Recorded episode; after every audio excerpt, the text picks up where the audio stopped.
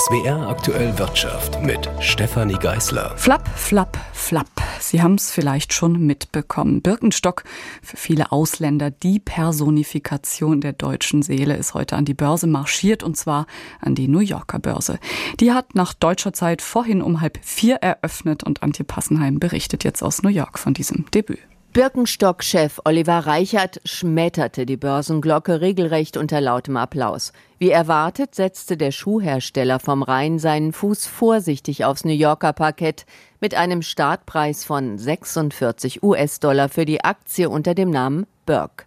An einem freundlichen Börsentag. Der Leitindex Dow Jones startete mit einem Plus von 0,26 Prozent und auch der marktbreite S&P 500 legte zum Börsenstart gleich zu auf 4.372 Zähler.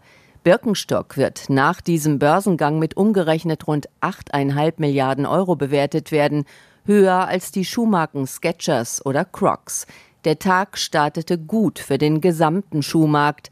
Birkenstocks Konkurrenten vom Schweizer Sportschuhhersteller On bis zum Riesen Nike liefen alle im grünen Bereich los. Wie konkret sich der Kurs entwickelt, das wird sich noch zeigen. Fest steht, Birkenstock hat das fast Unmögliche geschafft, vom Gesundheitsschuh in den Olymp der Luxusprodukte aufzusteigen und das mit Milliardenumsätzen. Christoph Mautes lässt die Entwicklung des rheinland-pfälzischen Unternehmens Revue passieren. Die allererste Birkenstock-Sandale, wie wir sie kennen, ist vor genau 60 Jahren auf den Markt gekommen, nur wollte sie damals kaum jemand haben. Der Look gefiel schon in den 60ern nicht und auch heute noch sind sich die Leute nicht ganz einig, ob Birkenstocks nun schön oder nur schön bequem sind. Äh, für mich absolut stylischer Schuh, keine Latsche. Vom Stil her wäre das jetzt nichts, was ich äh, in meinem privaten Umfeld anziehen würde. Damals wie heute die Korklatschen spalten. Populär wurden sie anfangs in Krankenhausfluren, Kindergärten und an Hippiefüßen und genau dieser Ruf haftete Birkenstocks jahrzehntelang an. Und auch das Image der Firma an sich hatte deutliche Risse. Skandale um verhinderte Betriebsräte und ungleiche Bezahlung von Männern und Frauen schüttelten den Schuhhersteller durch. Ein Imageschaden blieb dabei aber nicht. Im Gegenteil, in den letzten zehn Jahren hat Birkenstock seinen Umsatz mehr als verzehnfacht auf zuletzt rund 1,24 Milliarden Euro. Die Sandalen sind zum globalen Modephänomen geworden und das hat auch mit Selbstbestimmung und Feminismus zu tun. Die Gesundheitslatsche als bewusster Bruch mit Schönheitsvorstellung, sagt die Modeforscherin und Journalistin Diana Weiß. Frauen, die eben ja, für sich, für sich selber anziehen oder eben auch einfach für ihren Alltag, den sie haben, die wählen dann im Zweifelsfall lieber die Birkenstock-Schlappe als den High Heel. Sie sind aber nicht nur praktisch und bequem, sondern auch seit Jahren im Trend. Begonnen habe das alles, wo auch sonst, in Hollywood. Als dann so Celebrities in den USA auch angefangen haben, Birkenstock zu tragen und die haben es aus Europa, also die haben damit angezeigt, dass sie sich sozusagen auskennen, wie so der urbane Style jetzt in europäischen Städten ist. Heidi Klum, Kate Moss oder Gwyneth Paltrow lassen sich zu gerne mit ihren Birkis ablichten. Inzwischen gibt es die Schlappen mit Designs von Dior oder Manolo Blahnik. Dazu passt auch, dass Birkenstock vor gut zwei Jahren von Firmen rund um den Luxusmogul Bernard Arnault gekauft wurde. Ihm gehören beispielsweise auch Luxusmarken wie Louis Vuitton und Tiffany oder die Champagnermarke Moet et Chandon. Mit 4 Milliarden Euro sollen die Franzosen Birkenstock damals bewertet haben, im Vergleich zum Börsenstartwert geradezu ein Schnäppchen. Produziert werden die Schlappen auch weiterhin fast ausschließlich in Deutschland mit knapp 6000 Mitarbeitern. Birkenstocks sind High Fashion Made in Germany und ein Popkulturphänomen. Der vorläufige Höhepunkt in einem der Blockbuster des Jahres, dem Barbie-Film, sind Birkenstock so etwas wie der Schlüssel zur Wahrheit. Barbie muss sich entscheiden, High Heel oder Birkenstock. Du kannst zurück in dein normales Leben oder du erfährst die Wahrheit über das Universum. Die Wahl liegt ganz bei dir. Ich will das Erste, den High Heel. Du sollst die Wahrheit wollen, okay? Also nochmal. Spoiler-Alarm, am Ende trägt Barbie Latschen. Das Leben ist kein pinker Stiletto, sondern eine Gesundheitssandale. Der endgültige popkulturelle Ritterschlag für ein Produkt, von dem noch heute niemand so richtig sagen kann, wie es einen derartigen Imagewandel eigentlich vollziehen konnte. Der wohl teuerste Birkenstock war übrigens keiner mit Luxusdesign, sondern eine ziemlich abgelatschte Standardschlappe. Getragen wurde sie von Steve Jobs in den 70ern, als Apple noch in den Kinderschuhen steckte. Letztes Jahr wurde das Paar versteigert für 210.000 Euro.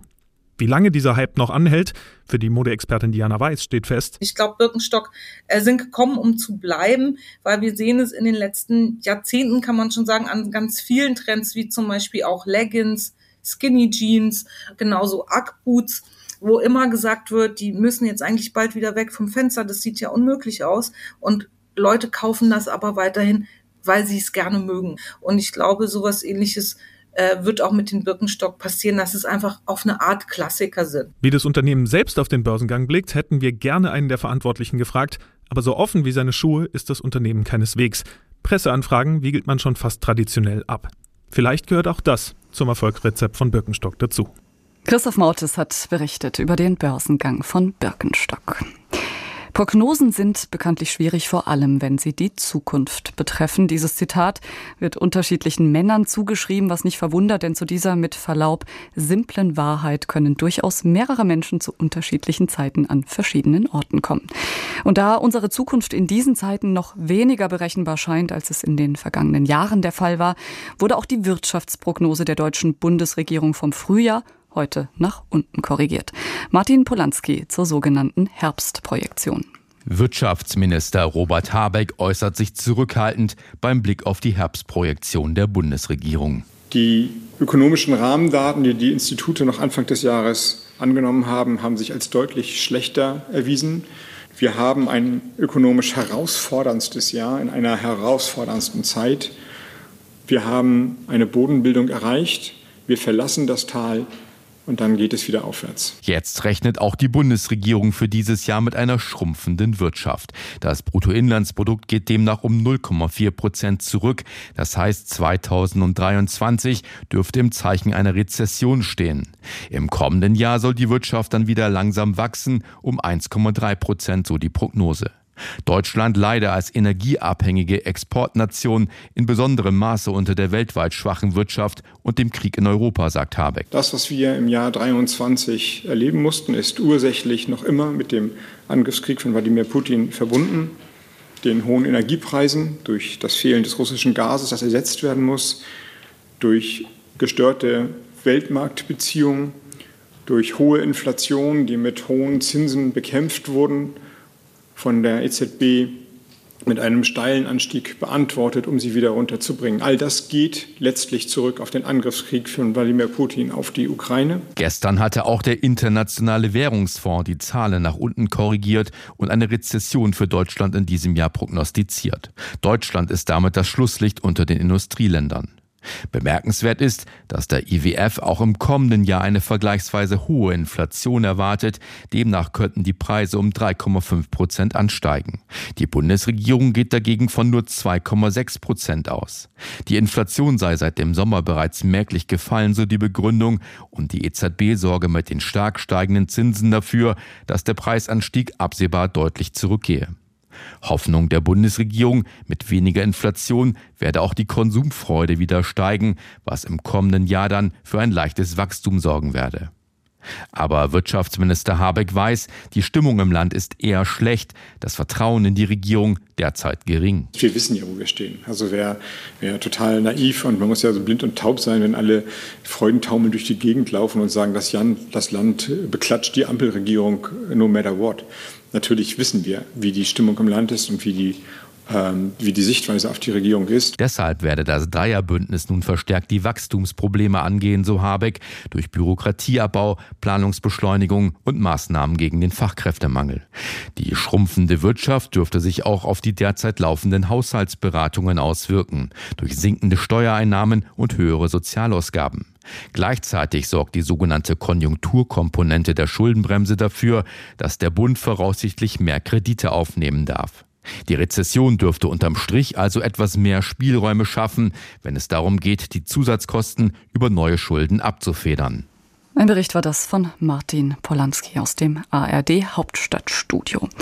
Die Tarifforderungen für die Beschäftigten der Länder liegen seit heute auf dem Tisch. 10,5 Prozent mehr Lohn wollen die Gewerkschaften Verdi und Deutscher Beamtenbund für die 1,2 Millionen Menschen erreichen, die unter anderem im Straßenbau, in Finanz- und Steuerbehörden, in Kitas und Schulen, an Universitäten, Kliniken und in der Verwaltung arbeiten.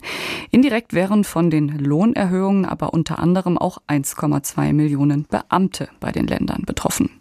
Die Verhandlungen mit der Tarifgemeinschaft der Länder sollen am 26. Oktober beginnen. Eine Einigung wird frühestens Anfang Dezember erwartet. Und zum Schluss, wie immer an dieser Stelle, der Blick auf den DAX. Der hat den Tag beendet mit 15.460 Punkten, rund minus 0,2 Prozent.